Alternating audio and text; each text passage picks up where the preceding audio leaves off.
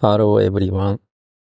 Today is January 12th and uh, it's so cold in the morning.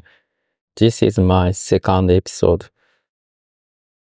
I had a surprise with my first episode. It got into the top 40 in Apple's podcast ranking for personal journals. I don't know why, but thank you to all who listened.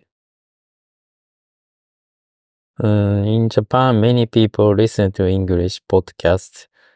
I thought podcasts in Japanese would be more popular, but I was wrong. This is surprising. The first episode was just 40 seconds long. Maybe it got a high rank because many people listened to the. I was very surprised by the reaction to my first episode. I talked in English for my voice diary. I learned a lot. We don't know until we try. Now I understand this well.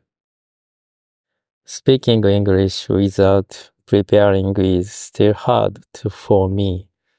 So I used a translated script for the first episode and this one. I want to keep going like this for a while. When I am used to it, I will try to speak without a script. I would be happy if you continue to listen. So that's all for this episode. See you next time. Have a great day today.